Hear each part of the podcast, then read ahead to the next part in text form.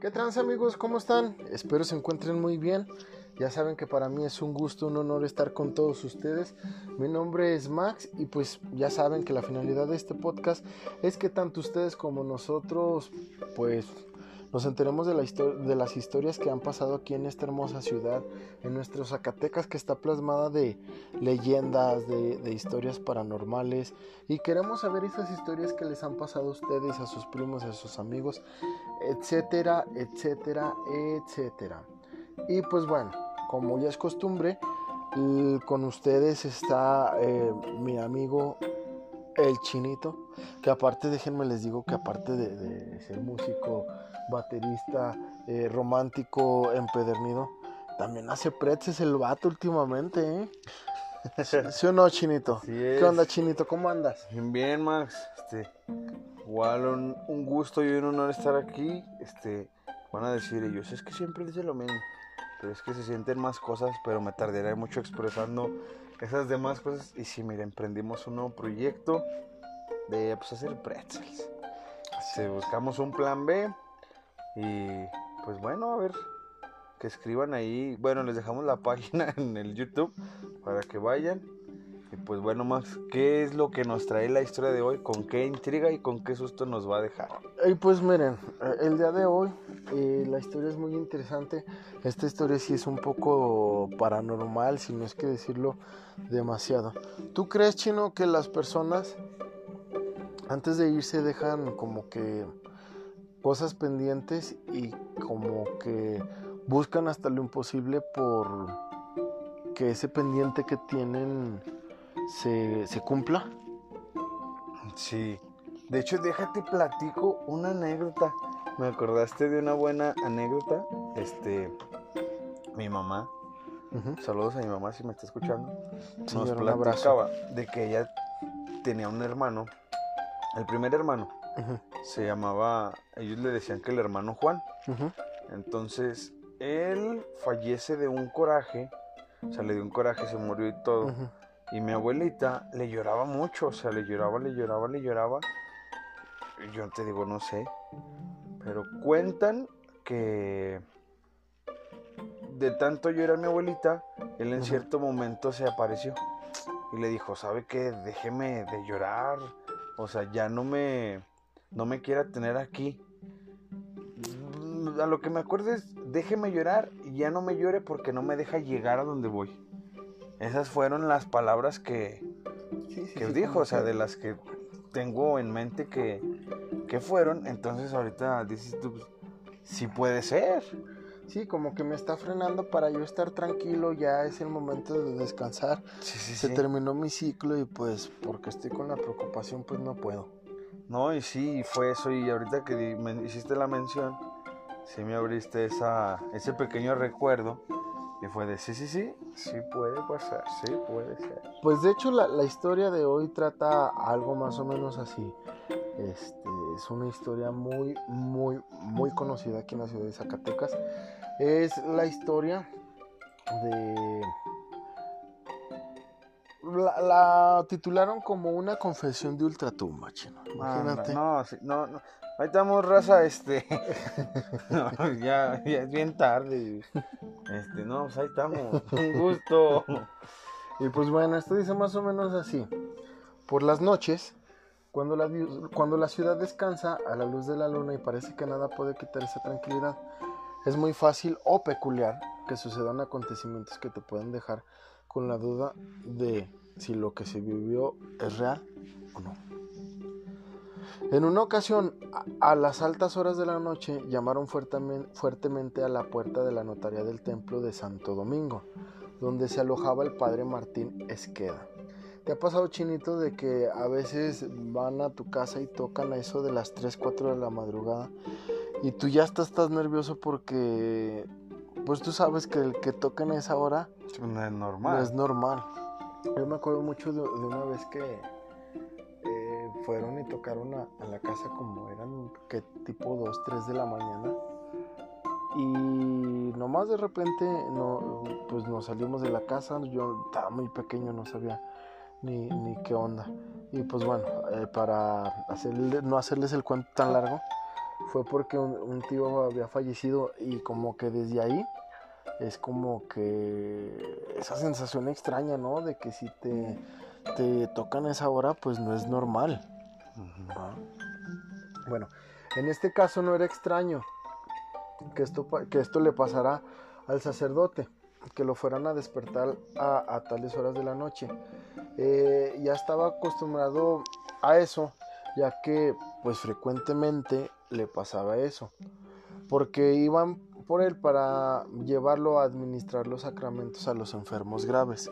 Ya es que pasa que cuando los ven más graves es como que les quieren dar los santos óleos y es como de que padre es que y ya a lo mejor no lo alcanza y pues bueno, fue tanta la insistencia y la desesperación del llamado a la puerta que el sacerdote se levantó de golpe, se vistió y se asomó a la ventana preguntando, ¿quién llama? Una mujer de clase humilde, vestida de negro y cubierta eh, la cabeza con un rebozo, contestó, yo, padrecito, vengo a rogarle que nos haga la caridad de ir a casa a auxiliar a un enfermo muy grave que tenemos. El sacerdote muy amablemente salió enseguida con sus cosas en la mano, atrás de la mujer que le servía de guía. Atravesaron oscuras y apartadas calles que desembocaban en la antigua plaza de toros, y al llegar a esta, la mujer se detuvo y abrió la puerta de una habitación que se encontraba en muy malas condiciones, a la cual pasó el padre sin ningún prejuicio. ¿Tú sabes dónde, dónde era la, plaza de toros antes? ¿Quinterreal? Eh. Sí, sí, sí. Sin... No le batallé, pero sí le supe. Sin necesidad de, de hacer propaganda, ¿va? El cuarto estaba desmantelado, con la luz, perdón, con la débil luz de una vela de cebo que estaba en la tabla de un viejo cajón de madera. El sacerdote distinguió al enfermo, el cual yacía sobre un sucio petate en el suelo, junto a la pared en el rincón de la estancia.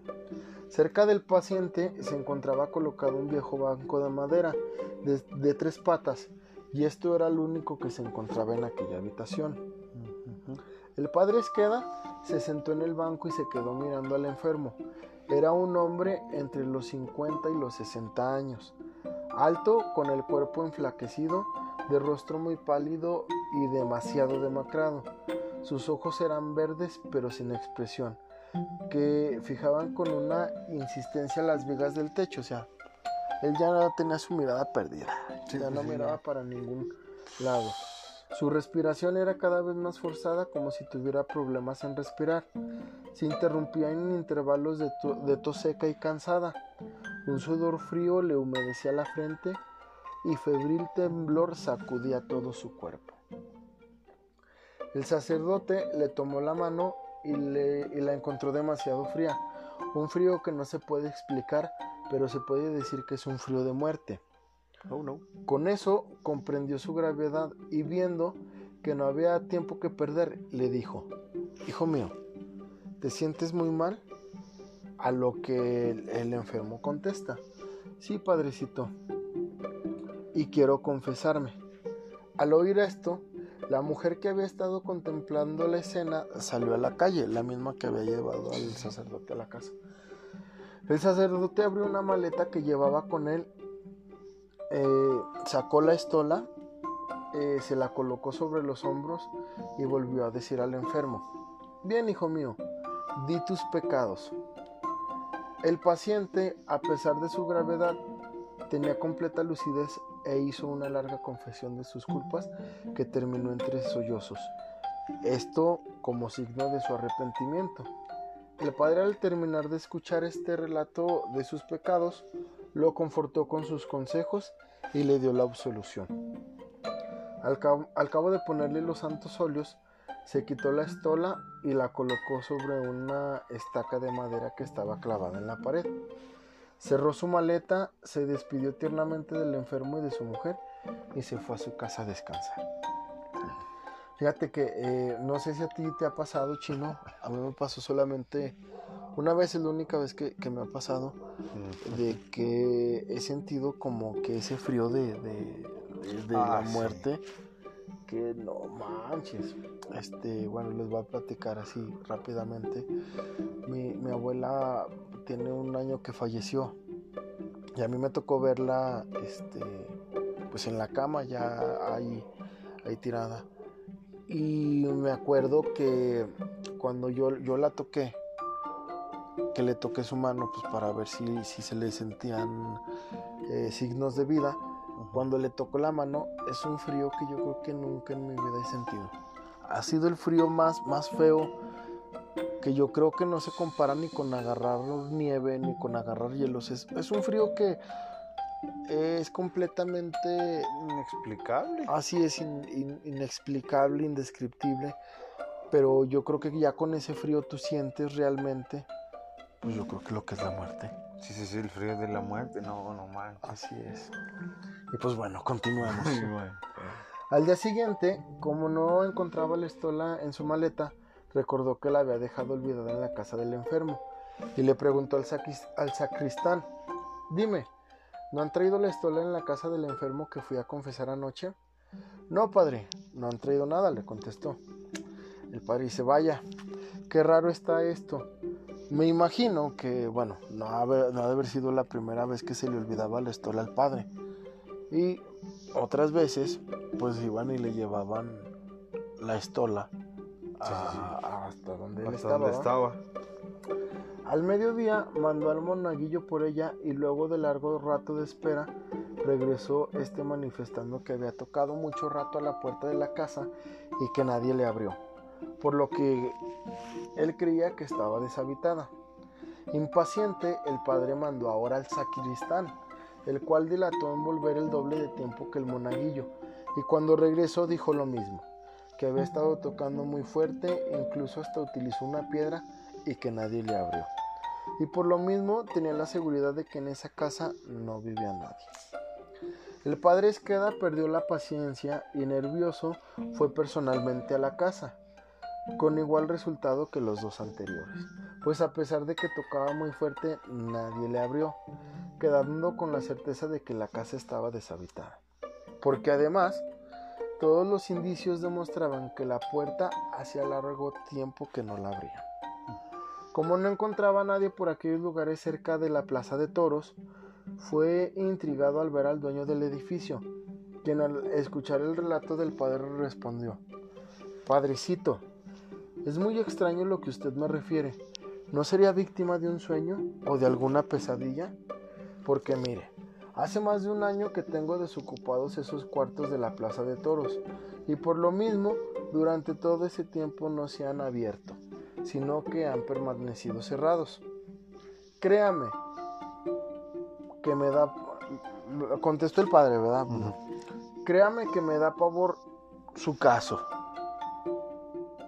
El padre ya estaba, imagínate cómo estaba pues este sí, ya estaba todo ansioso de. Dice, oiga, este, este caso, pues ya me tiene todo loco, qué tranza. Sí, pues sí pasó seguido y eso llevó ya un año. el, el arrendador del edificio le dice: Mire, padre, pronto sabremos si usted sufrió un sueño o es realidad lo que me dice. Como me asegura que la estola la dejó colgada eh, en una estaca del cuarto aquel. Si es así, allí debe de estar. Vamos a desengañarnos de una vez. Eh, pues estos dos caminaron juntos hacia la plaza de toros y una vez, una vez ahí el padre Esqueda notó que era la misma llave con la que la mujer había abierto la puerta la noche anterior. Ojito. Cuando la puerta se abrió, percibieron un fuerte olor a humedad. Grande fue la sorpresa de ambos al ver enormes telarañas colgando del techo y un sinnúmero de ratas corriendo azuradas hacia sus agujeros cosa que el padre pues no había visto la noche anterior. El piso estaba enlosado, pero lo, cubría una gruesísima capa de tierra, sobre la que quedaban estampadas las huellas de los pies. A pesar de lo tétrico del cuarto, la estola del sacerdote estaba colgada sobre la estaca de madera, tal y como el sacerdote lo aseguraba. Está por demás decir la tremenda sensación que causó entre los pacíficos habitantes un acontecimiento de tal naturaleza y las veladas familiares donde con frecuencia se cuenta este suceso. Dicen que después de este acontecimiento, el padre Esqueda padeció una, enfermedad debido a la impresión, cuyo resultado fue su fallecimiento, después de, de varios años de haber confesado al enfermo de, de ultratumba. O no se sabe de dónde vendría este, este enfermo, ya que jamás se han vuelto a tener noticias de él, o no se ha vuelto a saber nada de él. Eh, me quedé pasmado. que Max vio mi reacción y fue como de. No, no manches. O sea, sí que miedo. O sea, porque van y te tocan a las 3, 4 de la mañana y es como de... Pero imagínate todavía que vas, haces todo el trabajo y al final resulta que no. O sea, pero cosas que pasaron, si estaba la... ¿Cómo se llama? Sí, o sea, a pesar de que parecía que estaba todo cerrado, que nadie había entrado ahí, que, nada, que no había pasado nada, la estola del padrecito estaba ahí. Estaba. Fíjate que esta, esta historia me acuerdo que sí me la platicaba mucho mi, abuela cuando yo estaba más chiquillo. Por eso la volví a, investigar y me acordé. Dije, caray, esta historia es muy buena. Es interesante. Fíjate, ahorita de 3, 4 de la mañana. Hace. Saludos para el Jason. Este. Hace mucho cuando todavía vivía acá en la, en la calle nos poníamos a jugar así hasta las 10, 11 de la noche. Y esa vez me acuerdo que ya era muy tarde, era muy tarde.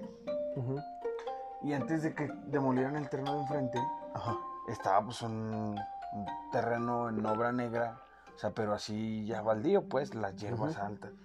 Y ahí se nos solía brincar mucho las pelotas, los balones. Y tenía una rendija pues donde cabía sin problema. Entonces, ese estábamos jugando y yo vi que al final de la calle bajó una persona. O sea, pero pequeña, no...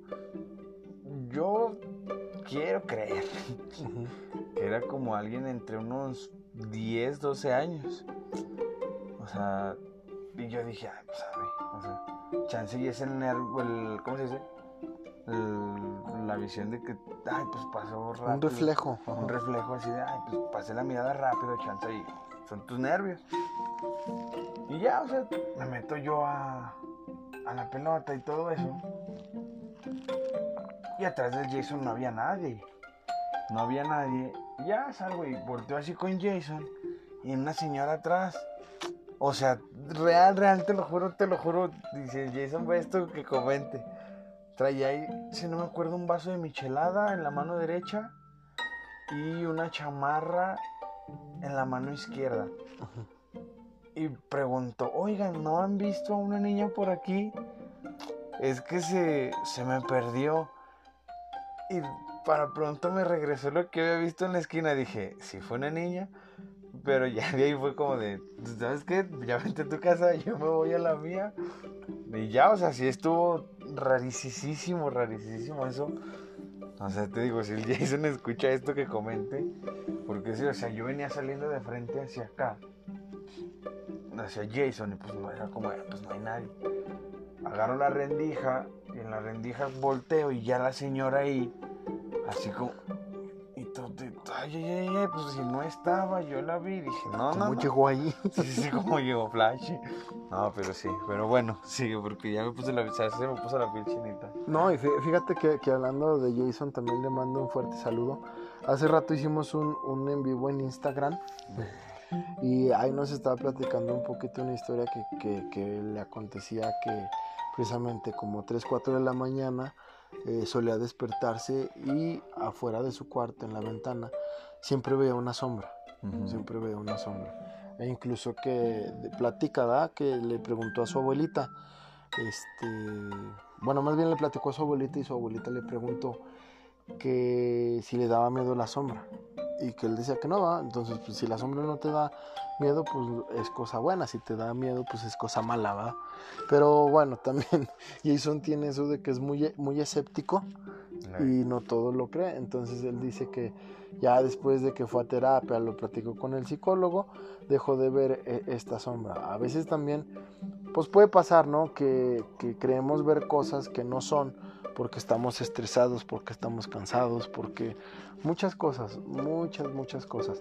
A mí me pasaba muy seguido chino, a veces me mandaban mucho aguas calientes. Y no sé si te has fijado que hay una parte donde pasas San Pancho Y no sé si te has fijado que por la carretera hay un panteón. Sí, sí, sí, sí. sí. ¿sí? Pues a veces me, lleg- me llegaba a mí a pasar que yo veía gente que se atravesaba corriendo y no era nadie. No, no más. Y realmente yo no sabía si era como que algo había aparecido porque ya me sentía cansado.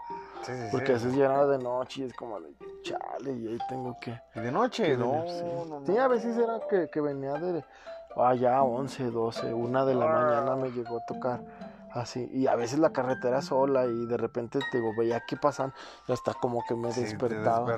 Dije, "¿Qué? ¿quién eres? Ah, ah, fíjense que déjenme les platico algo así bien rápido. Eh, Este sábado me pasó algo bien extraño.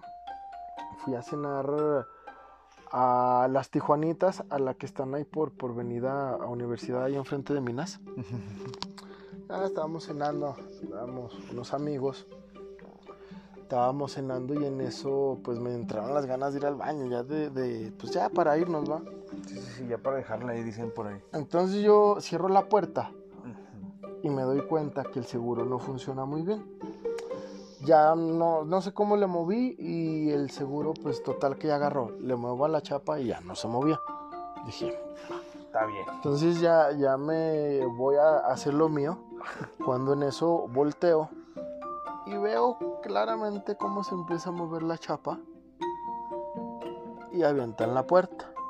Cuando avientan la puerta yo me dejo ir como para cerrarla, ¿verdad? Como pues, no manches. Alto.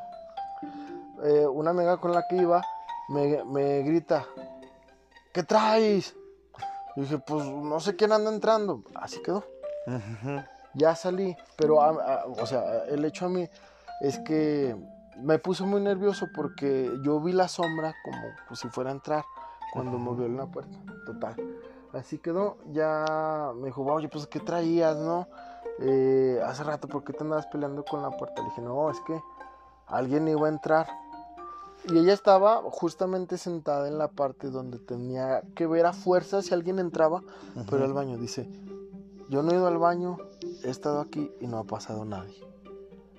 Aquí ha estado solo desde que desde que tú entraste al baño. Le dije, no manches, yo, yo vi claramente cómo se movió la chapa, yo vi la sombra, yo sentí que aventaron la puerta. Cuando yo aviento la puerta, incluso sentí pesado porque vi que alguien estaba ahí.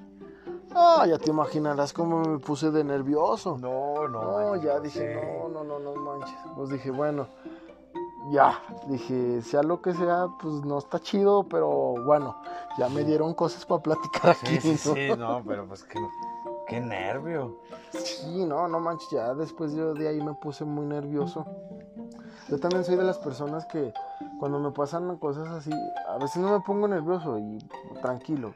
Ha habido muchas cosillas que sí me han pasado así, pero esta vez sí me dio nervios, sí me sentí nervioso y dije, caray, ¿qué es esto?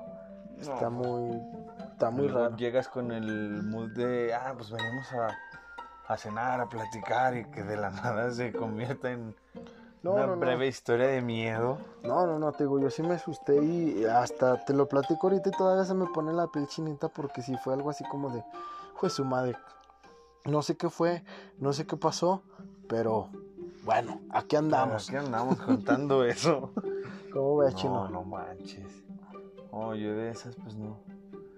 Y ahorita no me acuerdo porque ya se me puso la piel chinita de esa de la señora, de la tuya en el Tijuanitas. ¿Qué más? Igual ya nos aventamos también acá otro gol para el patrocinador, pero Sí, bueno, bueno. con una mención de gratis. Y pues, pues yo creo que la dejamos aquí por hoy, chinito. Sí, porque yo creo que van a ¿Cómo estar bien asustados igual que yo. Igual ya saben, si tienen alguna anécdota que, que les haya sucedido a ustedes, platíquenla. Yo saben que aquí, por ejemplo, si lo están viendo en YouTube, les dejo aquí abajo las redes sociales. Eh, si lo están viendo en Spotify, pues láncense acá a YouTube para que chequen las redes sociales. Igual estamos en Instagram como Historias de Zacatecas.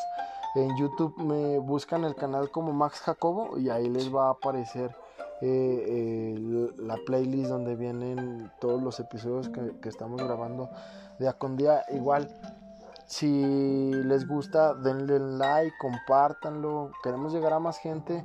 Si les gusta un poquito de nuestro trabajo, de esto que hacemos, pues nos pueden ayudar con eso, ¿no? A que sí, sigamos sí. aquí con ustedes. Una o dos personas que les guste, créanme que para nosotros es un honor, ¿sí o no, Chino? Sí, sí, sí.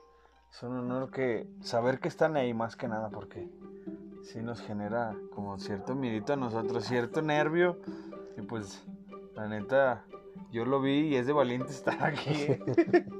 es de valientes porque a veces las historias sí están muy densas y es como de, no, mejor esa no. O sea, y pues sí es como de, bueno, pues vamos a darle, ya ni modo. Pues sí. Igual ya saben, me pueden seguir a mí como Max-afortunado. Igual aquí les voy a dejar las redes sociales. ¿Tú, Chinito? Yo estoy en redes sociales, en Instagram, TikTok y Twitter como Uriel-afortunado.